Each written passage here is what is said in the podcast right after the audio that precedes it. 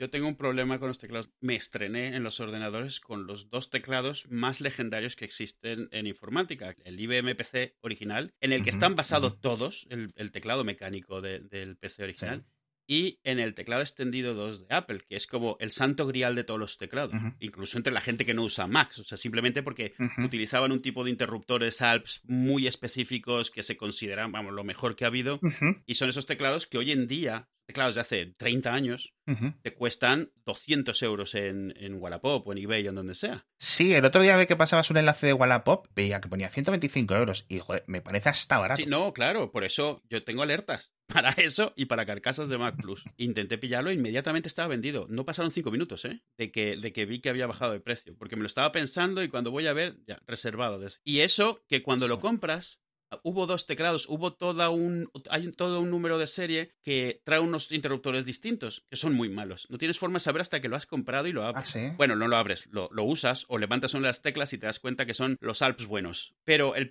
tema es que yo siempre he, intentado recuperar esa sensación. A mí me encantaba la sensación táctil. No tanto el ruido, solo la sensación de que estás escribiendo, porque yo aprendí en una máquina de escribir. Yo aprendí, yo, tuve clase de mecanografía en clase antes de que los... Entonces, a mí me gusta esa sensación de cloque, cloque, cloque, cloque. Llevo muy mal. Para mí los teclados tipo portátil son como de plástico, como de gel. Y nada, no hay manera. O sea, no hay manera. Sí, sí hay manera, pero lo que habíamos dicho, pasando por el aro. 200 euros. Entrando en cintura. Entonces, te puede gustar entre estas cosas decide cuál te gusta por la gran variedad que tenemos de estas dos cosas. Sí, lo que luego con los teclados después de estos, eh, a mí los que me suenan de Apple son dos. Ese que era como de color cristal azulado, algo así. Sería cuando salieron los Mac de la época, ¿no?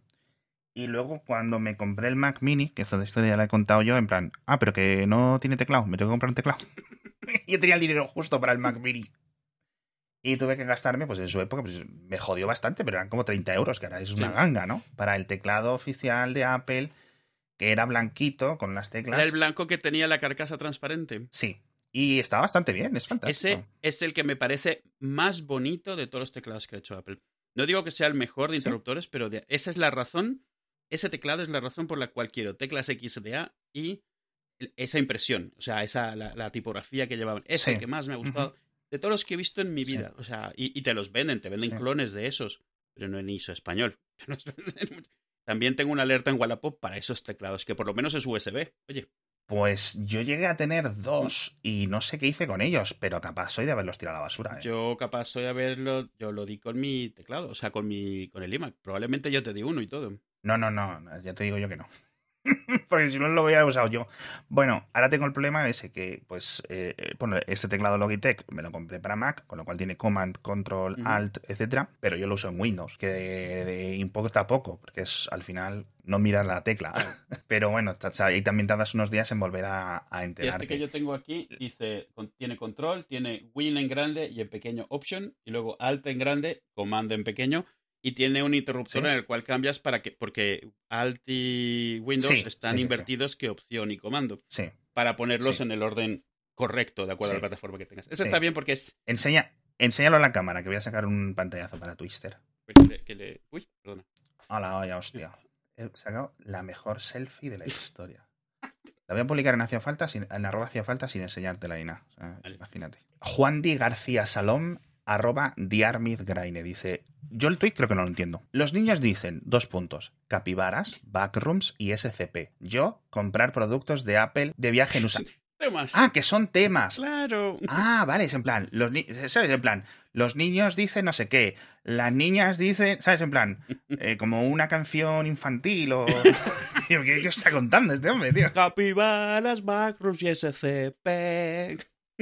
Vale, o sea que los, hijos de Juan Di quieren que hablemos de capibaras, de backrooms y de SCP. entiendo muy bien lo de los backrooms. Los otros, mm, sí, backrooms. No sabes lo que son los backrooms. Hombre, me estoy imaginando cosas, pero dudo que sus niños se lo hayan dicho, así que debe ser otra no, cosa. No, este es, es, es medio mito urbano, que es como se dicen las, los memes, medio fake news, medio... Eh, me han contado que... Eh, que es de los backrooms, que es eh, en algunos videojuegos, especialmente esto creo que ha crecido mucho con Roblox y con los videojuegos donde puedes más o menos eh, tener diferentes mapas y cosas así, no, sé, no con el Zelda. Em, que son como zonas un poco más misteriosas a las que llegas, ¿no? De ese videojuego. Ah, En vale. cierto sentido, O medio sea, un tipo, un tipo no de easter egg, realmente. O sea, en plan algo que no... Algo de eso tiene. Entonces, ¿qué pasa? Pues que se crea todo un meme, todo ese, de con youtubers, entro a los backrooms, pasa no sé qué, encontramos los backrooms reales, en no sé dónde, ¿sabes? Y, y, bueno, pues si buscas backrooms ah, en YouTube, pues te encuentras 200.000 vídeos en los que eso, pues eh, explotan ese, ese tipo de, de elemento, por decirlo así, ¿no? Pero mm, que hablemos de eso, pues no sé qué No sé. decirte, la verdad. Lo que, a lo que sí me recuerda es a, a- a algo que, que cuando se empezó a poner de moda hackear los juegos, en plan, vamos a ver qué es lo que puede hacer, que, era, que es un poco lo que empezaron a hacer indirectamente los que hacían speedruns, que era vamos a encontrar glitches y bugs para poder ir más Sí. rápido. Y parte de lo que encontraban eran, por ejemplo, en juegos de primera persona, eh, niveles enteros que no estaban abiertos al público. O sea, que podían haber sido como un sitio de pruebas donde había hecho algo los desarrolladores y nunca se habían abierto. O, o, o niveles donde. Es que no recuerdo si fuera. Era en Doom o en uno de estos, en Wolfenstein, donde hay habitaciones. Maratón. Maratón, el de Mac. Nadie lo conoce. Vale. Eh, pero Mac fue muy gordo. Fue el Doom de Mac en su momento, Maratón. Sí, Y sí, sí, realmente- sí. Los tres usuarios disfrutasteis un montón. eh, lo sacaron para la consola, ¿eh? Mm, mm, la consola de Apple. La consola de Apple, bueno, perdón, entonces cuatro. Y es el antecesor de Halo, digamos, de donde viene el mundo de Halo. Pero y eh, se descubrió que eh, habían montones de niveles que no se accedían donde Sí. vivían los malos que te aparecían. Porque se generaban desde Sí. el principio y en algún sitio tenían que existir para irlos trayendo en vez de crearlos en el momento. O sea, se ve que el motor era como funcionaba, que tenían que estar en algún sitio y los Sí. teletransportaba. O Sí. habían caminos, pero tú no podías acceder como usuario por dónde llegaban. Y entonces, claro, si empezabas a Sí. encontrar, por ejemplo, en, es- en maratones donde se inventó lo de saltar con un cohete. Lo de saltar, disparar un cohete al suelo y que te lance y que te quedes con uno de vida, pero llegues a sitios donde nunca eh, habrías llegado de forma normal. Y entonces encontrabas, pues, de dónde venían los malos, dónde se había creado todo un nivel que era un almacén. Es una tontería, pero no deja de ser como eso, un easter egg, es como estás descubriendo algo juego que nadie más ha visto. Y cuando salía eso era como muy viral y muy. Entre los cuatro que lo jugaban, salía. Eh, hemos encontrado no sé qué. Y, y- y todo el mundo a intentar probar a hacer Sí. lo mismo y hacer lo mismo. Y eso, eso, es- eso era Sí. interesante. A mí, me, sobre todo el mundo de los speedrunners es súper fascinante porque las cosas que encuentran y las cosas que descubren para, para poder rebajar un segundo, medio segundo, la... es tremendo lo que hacen. Es un tipo de hacker muy, muy específico. Eh, abro Wikipedia de Backrooms y pone de Backrooms es un creepypasta, que es básicamente la versión actual del mito urbano, ¿no? Pero más digital, en vez de que te lo cuente tu primo, lo lees en Discord, ¿no? Eh, que describe un laberinto interminable de oficinas y otros ambientes generados aleatoriamente. Desde su creación original, de Backrooms se ha expandido a otras varias formas de videojuegos, no sé qué. eh. Y es el meme de ese de que hay unas salas en las que no puedes salir y hay diferentes entidades, Esto sí etcétera. Esto sí lo he visto, juegos de estos como un efecto secundario de esto de que ahora se está poniendo de moda de los espacios liminales. No sé si lo has visto. Sitios que parecen normales pero no, no te cuadran, no terminan de estar bien, no te dan buen rollo. Hay una cuenta de Twitter de Liminal Spaces, hay un montón de subreddits de Liminal Spaces y todos tienen en común todo esto. Y en eso salió hace poco un juego primera persona que es aprovechando el meme y todo el juego, también niveles de Minecraft, donde es eso, son pasillos y, y una sensación siempre un poco de, Sí, de soledad, pero no estás solo. O sea, estás solo, pero solo porque estás por, eh, por ti mismo, pero hay, hay algo, hay, hay, hay una inteligencia que ha creado esto. exacto. Alguien te vigila. O sea, lo que estás viendo tiene sentido. Esto es una habitación, esto es un pasillo, como su existencia no tiene sentido. O sea, pasillos interminables, Sí. Niveles que tienen la mitad de las cosas que deberían de tener. O sea, eso como un poco una sensación de desasosiego cuando lo estás viendo, cosas que deberían ser normales. Sí. Sí. El subreddit de Liminal Spaces está muy bien. De repente te ponen eso, una piscina vacía o, o un salón de fiestas totalmente montado pero sin nadie. O sea, es eh, eh, la idea siempre es un poco sentir que estás como si estuvieras un poco desalineado con la realidad. Los aeropuertos a las 3 de la mañana. Obviamente tienen que estar abiertos a las 3 de la mañana. Hay algunas personas, pero es como. ¿Cómo? es un poco raro, ¿no? Todo lo que asocias con ese sitio no está sucediendo. La gente, las, las luces, todo es distinto. Eso Mis hijas cada vez que ven eh, en algún centro comercial que hay algunas partes que están en construcción o que están eh, rediseñando algo así, hostia, los backrooms, sí. los, ¿sabes? Elementos... Eh, claro. Sí, en los centros comerciales es donde más, porque ahí es donde suele haber este tipo de, de áreas, ¿no? De lo que antes eran unas tiendas, justo que lo comentabas. Y bueno, pues eso, múltiples colegios que antes tenían alas que ya no se usan porque hay menos niños. Sí, claro. El problema, un problema muy gracioso que tiene España es colegios vacíos y otros colegios con 35 niños por clase. Entonces hay como eso. Y, ay, pues los backrooms, los backrooms. Y, y están así, sí, sí. Su, sus memes y sus ideas de, esta, de, estas generaciones es eso. Y nos comenta también el oyente que comentemos lo de los SCPs, que yo no sabía que estaba relacionado. Yo lo de los SCPs los conocí en Reddit hace mil millones de años. Y parece que ha ido creciendo lo que era el meme este, que cada uno se inventa. A ver, SCP es como una sociedad secreta, en medio Men in Black, y se supone que son, eh, de la forma que lo entendía yo, era como la sociedad que se dedicaba a eh, mantener a raya todas esas entidades paranormales y estudiarlas y analizarlas, sí, ¿vale? Sí, Secure, Contain Entonces, and Protect. Sí, pues eso, tenías el SCP-0047, ¿no? Y era una entidad Lovecraftiana que venía de otro universo y tenía el poder para, yo qué sé. Entonces, cada, cada, la gente le añadía un nuevo número y se inventaba su propio. Sí, al final, al final es un wiki y es si te gusta programas tipo Black Mirror o estos que son antologías de cuentos un poco de miedillo, uh -huh. terror o, sí. o, ciencia ficción, porque hay de todo, esto es tremendo. Sí. Te puedes tirar horas y horas porque llevan años metiendo, es un wiki a final de cuentas y es un proyecto colaborativo que no deja de ser como una especie de enciclopedia sí. y donde un montón de gente está experimentando. Todos los, se parecen a cuentos de ciencia ficción antiguos, todos son muy cortos, todos están puestos desde la perspectiva del SCP, que se supone que es una fundación que se dedica a mantener la normalidad. Entonces, todo lo que se sale de la normalidad, ellos lo documentan y se supone que lo controlan y lo contienen en algún sitio. No todo es de miedo, todo son cosas raras que pueden alterar la normalidad. Y todo está escrito siempre de una forma muy clínica, muy, muy sobria, porque es una, es una fundación muy seria. Te describen las cosas y de repente te describen de la forma más aséptica posible un absoluto horror Lovecraftiano cuando lo estás leyendo, que te queda el cuerpo totalmente roto, pero no puedes dejar de leer. Y no puedes dejar de leer porque son unas ideas tan raras, sí. tan locas. Sí, está guay porque esos son elementos conceptuales. A mí me... ¿Tú has visto lo de los gabi... ¿Cómo era? Gabinete de las Curiosidades sí, sí, de Guillermo del Toro en Netflix. Yo me vi un par de episodios, pero ahora que lo comentabas, lo de las series antológicas y cosas así, es eso, pero hecho fanfic. Es decir, hecho por la gente. Sí, random. esto y con un tema como X-Files. Como si te hubieses ido al almacén de Indiana Jones, ese donde estaba todo lo raro guardado, pero con una mentalidad tipo eh, X-Files. Se parece mucho Warehouse 13. ¿Alguna vez la viste esa serie? Sí, sí, sí. sí Warehouse sí, 13, donde habían cosas mágicas, científicas, alienígenas. No lo sabes, hay de todo. Hostia, esa serie. Estaba tío. muy bien esa serie. Bueno, a ver, muy bien pero como ideas que sacaban, tenía muchas cosas de estas muy locas, sí. donde todo valía, que nunca sabías con qué te iban a salir. Te digo, es como, uh -huh. como X-Files. Si tienes una buena historia y no de, es, una, uh -huh. es un wiki, entonces tienes cientos y cientos de entradas, pero hay montones de listas que son en plan las 120 mejores cosas de SCP. Ese tipo de contenido es el que luego consumen mis hijas y seguramente los, los hijos o las hijas de este, de este oyente. Sí. Es decir, eso de que me como me pasan el enlace de un vídeo de YouTube y luego a través del algoritmo empiezo a descubrir no sé qué y resulta que llevas viendo seis horas, entre comillas, ¿no?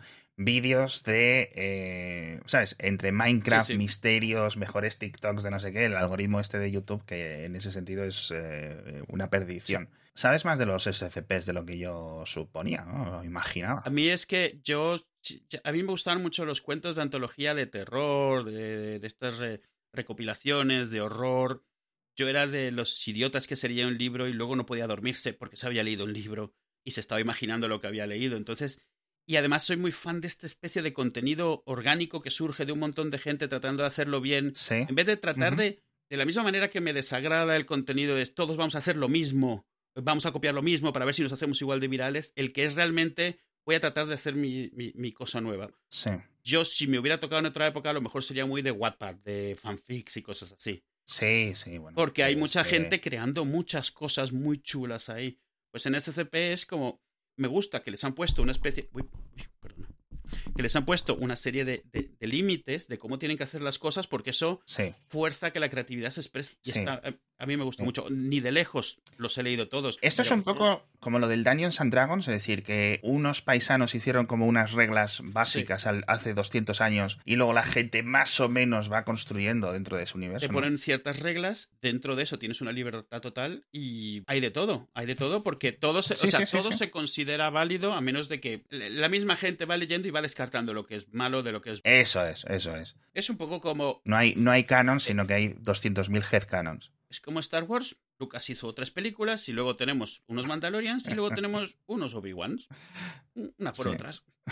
Que estoy mirando porque, claro, me has, recordado esto de Warehouse 13, de Almacén 13, y justo en la página de Wikipedia sale enlazado lo de los SCPs. Ah, pues mira. Relacionados, SCPs, tal. El episodio final de Warhouse 13, que el equipo no sé qué, no sé cuánto, de que van a enviar el almacén a otro país en algún punto en el futuro, y como que el almacén tenía como, era un ser viviente. Sí. O algo así. Es que soy, esa, a esa temporada ya no llegué yo. Yo me vi, no sé si acabé la primera ni la segunda.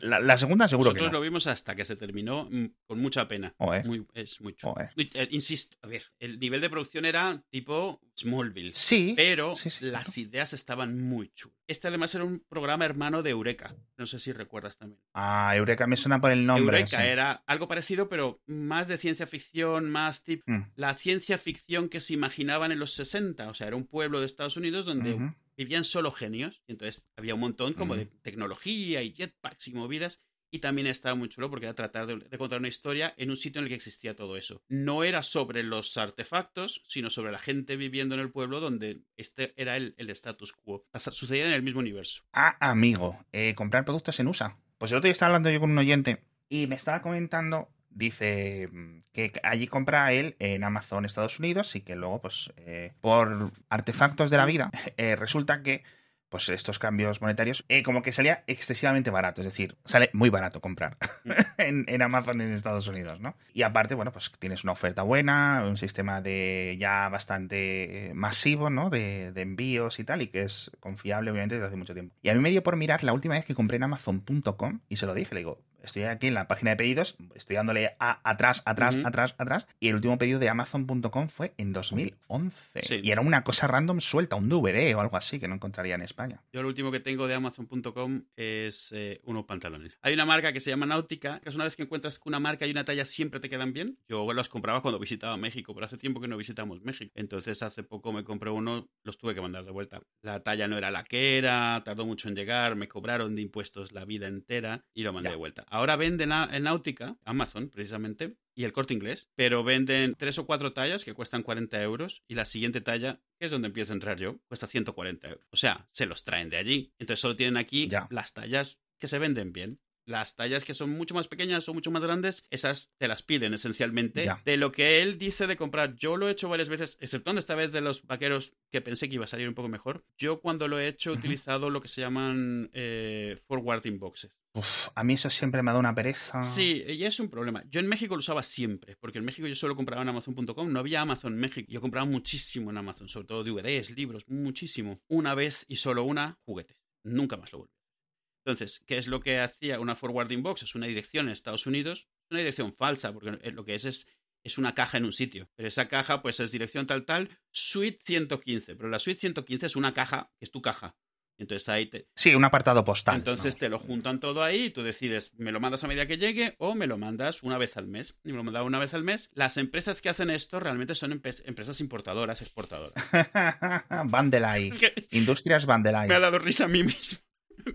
Entonces, te tienen que cobrar los aranceles, no te los puedes saltar, no hay manera. Entonces, de acuerdo a lo que toca cobrar, toca cobrar. Y, los, y en mi caso los cobraban de salida. O sea, esto era una empresa que dedicaba, estaba en la frontera de Estados Unidos, estaba en McAllen o en uno de estos pueblos de frontera de Estados Unidos. Y entonces ellos te decían, bueno, y va a ser 125 y de impuestos van a ser 25. Y ellos se encargaban de todo el envío. Eh, la razón por la cual solo una vez compré juegos eh, juguetes es porque yo lo tenía puesto para que siempre pasasen, ya no me preguntasen, que lo cobrasen. Y, en Amazon estaban en super oferta unas figuras de Matrix super deluxe pero muy baratas, y las pedí y descubrí cuando me llegaron y me cobraron que eh, México tenía aranceles del 500% para juguetes, para combatir con las cosas fabricadas en China. Las tenían para juguetes y para ropa. Entonces, claro, unas figuras que costaban 20 y pico dólares o algo así, entre el envío y los aranceles me habían salido como en 200 y pico euros o, eh, dólares o no sé cuánto. Y bueno, lo logré resolver, las mandé de vuelta, me quedé sin ellas, dije que había sido un error, se había pedido un error y al final la ventaja de Amazon es que es un poco como, bueno, pues sí. porque nunca pagué los aranceles, al final le dije a la empresa esta, devuélvenlo y di que no se han pagado. Pero era una buena solución y cuando vine aquí todavía no estaba Amazon España y empecé a mirar opciones y habían varias opciones, lo que pasa es que todas eran más caras porque al final la distancia es una de las cosas más importantes, el envío. Hombre. Y obviamente es un poquito más complicado, no obviamente, pero es un poquito más complicado el tema de impuestos porque al haber menos trasiego, hay sea, hay menos sitios que te lo pueden hacer y cobran un poco más por ello. En México, Estados Unidos hay mucho tráfico. Hombre, que entiendo que en México hay acuerdos, o sea, igual que hay acuerdos comerciales entre la Unión Europea y Estados Unidos, entre México y... Claro, y no tienes el acuerdo de libre comercio que redució un montón de el de, el de Estados Unidos y México y Canadá. Tienes otras cosas. Y bueno, al final, entre que decidí ya si pedía o no pedía, terminaron abriendo Amazon España. Entonces dejó de ser un problema realmente. Lo que sí hice fue dejar de comprar eh, libros en inglés, que era principalmente lo que compraba, y dejé de comprar DVDs porque dejaron de existir los DVDs, principalmente. Sí, porque no, es por otra cosa. Los dos problemas se resolvieron solos. Pero ¿sabes lo que me da envidia en Estados Unidos? Mira, lo podíamos atar porque hay muchas veces que hay, en, sobre todo en productos de Apple, que al final es un poco lo que más se vende. Allí obviamente pues se vende más que aquí, etcétera. Siempre hay unas ofertas brutales, es decir, que sale un MacBook nuevo y en plan, ya lo tienen no sé cuántas tiendas a 300 dólares, a 200 dólares de descuento, no sé qué, no sé cuánto. Y digo yo, ¿pero cómo? Y encima, claro, está en el precio ese siempre más atractivo, por el IVA, eh, más reducido, porque lo que sea, incluso algunas fábricas, perdón, algunas tiendas que a lo mejor estén en Colorado o algo así, donde se supone que no hay no sé qué IVAs eh, estatales o municipales o yo qué sé qué historias. Y dices, joder, qué precios, ¿no? Siempre me ha dado muchísima pereza. O sea, siempre me ha dado muchísima pereza. Y, y, para esas cosas me da rabia no poder comprar Estados Unidos directamente, pero tampoco lo. O sea, quizás un poco más por el precio, pero tampoco es una cosa que aprovecharía mucho, porque al final, entre el envío extra, las aduanas y todas estas cosas. A ver, la única forma de comprar en Estados Unidos que, que sale bien es que alguien vaya y te traiga algo. esa, esa no falla. o sea, yo he ido un montón de veces y traía cosas y es en plan, pues te vienes con cuatro iPads porque te han dado el dinero y los sacas de sus cajas y los metes en las maletas. Y dices, mira, no te voy a llevar la caja. ¿eh? O sea, porque es un poco difícil explicar que son míos si voy con las cajas. Sí, se supone que hay como unos límites. Yo me acuerdo cuando me estaba volviendo al, al, aeropuerto este, no me acuerdo cuál era, La Guardia o algo así. Sí, creo que era La Guardia. Un aeropuerto más feo que un pie, por cierto. Yo iba con el congoje, digo, coño, aparte de mi propio teléfono, llevo tres en la caja, en la mochila de mano, en la que voy a... No en la que va facturada, sino en la que viene conmigo el equipaje. Y ahí pasé por la por el típico escáner, no me dijeron nada y eso. Yo supongo que si llevas 20 o no sé cuál es el límite de precio, ¿sabes? En plan, mercancía superior a no sé qué, pues eso, para que no utilices los aviones comerciales como puto puerto y te salga muy barato, porque al final, pues eso, pagas a alguien 20 minutos para 20 X euros o X dólares para que esté en el avión todo el día de mulo. yendo de, yendo de, de tal ciudad a tal ciudad eh, con la mochila y las maletas llenas de cosas, obviamente, pues eso no se puede permitir. Eh, pero. Y le estás metiendo en un apuro también, porque se vuelve responsable por todo eso. Eh, bueno, sí, claro, exacto. Entonces, yo imagino que será algo que se hace de forma ocasional. a ver, como un favor, y si va alguien a quien le tienes mucha confianza. Alguien profesional, ¿no sabes? Yo, no, sé si... nadie, nadie, ha hecho algo así como BlaBlaCar, pero para traerte cosas de. Sí, sí, sí, sí, sí, sí, sí, sí, sí, sí. Mira, hubo una empresa de una chica de Ecuador. Y había montado literalmente eso. Y yo la quería entrevistar para el kernel y entre que le envío correo no sé qué, no sé cuánto, hostia, ¿cómo era? A lo mejor busco el, voy a buscar el correo con el que... En lo que te ponías de acuerdo le cerraron el chiringuito. No, no, no, es que ni me acuerdo del mm. nombre, pero eso seguro que sigue y me parecía eso. Y era literalmente eso. Eh, ellos se encargan de poner en contacto gente que por negocios o por turisteo, etcétera, iba a Estados Unidos y volvía y ellos gestionaban, no sé si la recogida en el aeropuerto de esa persona, ¿sabes a lo que me refiero? Contrato mulo. A cambio de una pequeña comisión, eh, etcétera. Sí, sí, sí. Coño, eh, a ver, voy a buscar Ecuador, porque tampoco creo que tenga tantas cosas de Ecuador. Es posible que te salgan muchos resultados. Sí, tengo aquí muchísimos eh, correos de, de oyentes de, de por allí. De oyentes de Mixio, ¿no? Noticias... Uf, no, esto ya es de 2017. Yo, lo, yo lo, lo, peor que hice, tuve una época en los 90 en la que viajaba mucho a Estados Unidos con una familia, una novia y su familia. Lo peor que yo he hecho era, yo, yo leía mucho la Macworld y la MacUser, las revistas estas de Mac. Eso. Entonces esas siempre tenían atrás catálogo telefónico. En plan, llamas por teléfono, no había ni web, ni internet, ni leches. Llamas por teléfono, pides lo que sea, das la dirección y te dan una fecha de envío. Y entonces pedía las cosas para que me las enviasen Ajá. a los hoteles.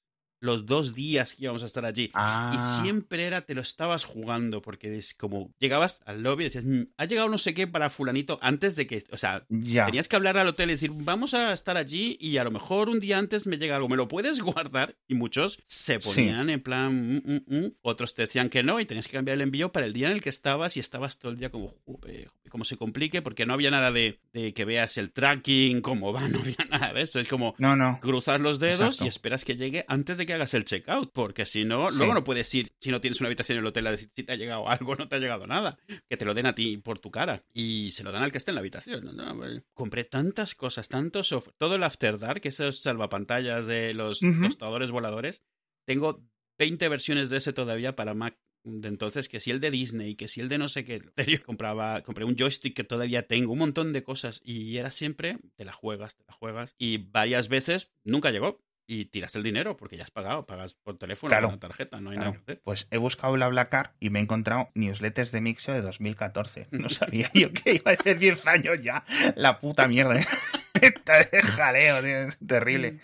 Que me metí sin Te querer. metiste, Ajá. pues eso, como cuando llevamos como un año o algo así, que viste que era viable el tema podcasteril, ¿no?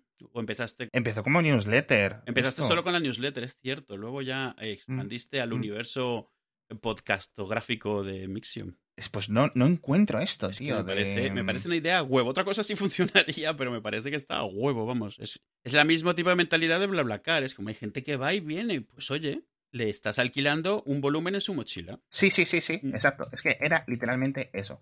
Estoy intentando buscar. Aquí la tengo, aquí la tengo. Sí, sí, sí, sí, sí. Un segundo, chicos, que estoy leyendo el correo. Son correos de hace más de un año y al final no quedó nada. O sea, esto quedó en nada. Aquí tengo la dirección. Espero que cargue. Sí, Todavía está, ¿cómo se llama? Sapi, S-H-A-P-P-I.com. Y latina. Sapi.com. Mm. Sí, de hecho, tienen un banner de que habían conseguido fondos extra de financiación en octubre de 2022, o sea que les va mejor que, que entonces. Y tienes eso, puedes hacer hacerte viajero o hacerte... O sea, hacerte mulo o eh, hacerte. o, o- o hace- hacerte mulo o hacerte eh, cowboy. ¿no? Ah, sí, El que bueno, lleva sí. el mulo. Pastor. Pastor. Pues ahí está, tío. Y literalmente es eso. Eh, tú lo pones y, y, y contactan con alguien que saben, claro, te tienes que fiar, pero una vez que llevas varios viajes hechos, pues ya tendrás ahí tus estrellitas, tu historial, como en Airbnb. Claro, claro. Eres como el conductor de Uber, claro. sí, sí, sí, sí. Y, y eso, alguna gente pedirá algunas típicas chucherías que no se pueden comprar en no sé qué país y, y otros pedirán, yo qué sé, pues eso, los iPhones y cosas así. No sé si habrá unos límites para cuentas, ¿sabes? Pero qué curioso, tío. Qué curiosa esta aplicación. Pues ya, ya sabes dónde tienes, pedir. Ya tienes un kernel. Llama- llámala de nuevo, oye. Pues sí, mira, ahora creo que le, le, le volveré, a, le volveré a escribir. Sobre porque- todo considerando que sigue, sigue existiendo. Eso ya es, ya da para la noticia, ¿eh? Porque yo esperaría que esto empezase a tener complicaciones muy prontito. Y, y- y, digo, me da gusto que no pase. Pero me lo imaginaría que gente empezaría a pedir cosas y alguien que trae algo resulta que no le dejan pasar porque eso en particular Mm, parecía inofensivo, pero está regulado, ¿sabes? Porque es. O sea, te traes cosas, eso, reguladas. Que si quien lo está trayendo no lo sabe, o si la web no lo, no lo identifica, mm. porque ellos se lavan las manos, tú pones en contacto a las personas y cobras una comisión. Pues, oye, Sí. pues voy a ver si me pueden traer mis pantalones. Pues mira, te dice, ¿quién compra el producto? Te dice, tú debes realizar la compra del producto directamente en la tienda online y enviarla a la dirección del SAPI Bodega en Estados Unidos. Todo está, todo encargo está protegido por SAPI Purple Protection, que no sé si es algún sistema de garantía suyo o lo que sea. Básicamente, pues eso, lo que decías tú, un redirector, ¿no? Eh, en cierto sentido. Eh, ¿En qué tiendas online puedo realizar mis compras? Pone millones de productos de Estados Unidos a tu alcance, compra de Amazon, Apple, Walmart, eBay, Macy's, Zappos, Sephora, etcétera, etcétera, etcétera, etcétera. ¿Cuál es el costo del servicio de entrega? El sistema inteligente de SAPI utiliza algoritmos que combinan el producto, categoría y o peso para calcular la tarifa de entrega internacional. El total a pagar incluye la ganancia del viajero y gastos operativos. Y luego, pues eso, depende del producto. O sea, que no te dice, no hay... Vamos, a, no me lo he visto. A lo mejor las entrevistas cuentan un poco, ¿no? Pues, es, es pues, responsabilidad del comprador pagar los aranceles de aduanas correspondientes. Sí, dice, ¿cómo me convierto en viajero verificado? Es decir, en mulo, ¿no? Bueno, a ver, mulo sin la connotación de la droga. Eh, mulo en el sentido de que llevas cosas en la mochila. Eh, SAPI ofrece a los viajeros un mayor nivel de seguridad al permitirles conocer en todo momento lo que llevan en su equipaje. Hostia, claro. Imagínate, claro. Oye, venga, mete esto aquí que esta empresa te dice que lo lleves. una caja, es negra, no la puedes abrir. no la puedes abrir. Y si hace ruido... No la sacudas muy fuerte. tampoco, por favor. y si pide comida... Con SAPI, los viajeros verificados obtienen un ingreso adicional, pagos express en bancos locales e información actualizada sobre las regulaciones aduaneras. Con lo cual, a lo mejor en algunos momentos te tienes que hacer algún tipo de cargo en ese momento, ¿no? Y guay, pues a ver si pone las comisiones o cuánto te puedes llevar. Dice, elige las entregas, ¿no? Y aquí tiene como pantallazos de la aplicación. Publica tu viaje y acepta los encargos que deseas entregar. Pues eso, como el BlaBlaCar tú dices que voy a estar en Estados Unidos y que vuelves a Quito o a Medellín o a Madrid o a Guadalajara y en qué fecha y la gente intenta coordinar con, o sea, y la aplicación coordina con ambos ambos ambos intereses, ¿no? Coño, tío, tiene aplicación que estas aplicaciones sabes que son como en plan como pantallazos un poco Loren Ipsum. claro, claro. y tiene aquí ver encargos, eh, ganancias, 3.000 dólares, no sé cuánto. Aceptados 30 encargos. Joder, este tío este viaja una mochila ¿eh? grande. Sí, sí, sí, sí, sí, sí. Dice, mira, eh, pedidos por aceptar. Y te pone como unos iconos de categoría y parece que son como en plan unos zapatillas, unos auriculares. Y depende, pues eso, te pone lo que ganarías por elegir, por llevar ese paquete con diferentes cosas, ¿no? Coño, pues está bien, porque si a lo mejor consigues un viaje de estos un poco baratos, que te encuentres un poco de casualidad o lo que sea, seguramente a lo mejor te lo pagas incluso con este, con esta aplicación. No me lo, o sea, lo he pensado ahora y me da gusto que exista algo así. Supongo que si hay uno habrá más de uno. Voy a echarle un ojo también. De verdad no es broma lo de los pantalones, ¿eh? Y os cuento. Sapi, Sapi Alternatives. no, pues lo que yo no sé, porque cuando yo la, la iba a entrevistar, eh, solo estaba disponible en algunos países en América. Esto no estaba disponible aún en España, mm. ¿vale? Y no sé si sigue sin estar disponible en España, ¿eh? Eso es una cosa que sí que me. Puede haber que haya algún tipo de regulación local o legislación o algo. No, que simplemente pues no tienen la capacidad operativa para estar aquí en, oh, España. Claro, sí, lo pues que sea que les requiera legalmente. Tú vas abriendo de país en país según tenga eh, mayor sentido, ¿no? No porque tengas la aplicación significa que, yo que sé, va a haber BlaBlaCar en Nepal, ¿sabes? Eh, pues sí, mira, les voy a contactar a ver si se quieren venir a kernel. Pues guay, joder, me ha gustado. Eh, además, un poco flashback y encima he visto un boletín de 2014. con, este, con este oyente que nos ha pedido aquí cosas random. Muchas gracias, la verdad, por las preguntas, tío. Si es que al final esto es interesante contarlo y nos, ahorramos un poco todo. Y vamos, a mí me ha, gustado esta. Me ha gustado. No, no pensaba que fuera a acabar ahí, me ha gustado porque he sacado algo. Voy a echarle un ojito. ¿Dónde iba a acabar esto? ¿Dónde pensabas que iba a acabar? ¿Con comprar cosas en uso? Sí, sí, también. Fentanil o algo así.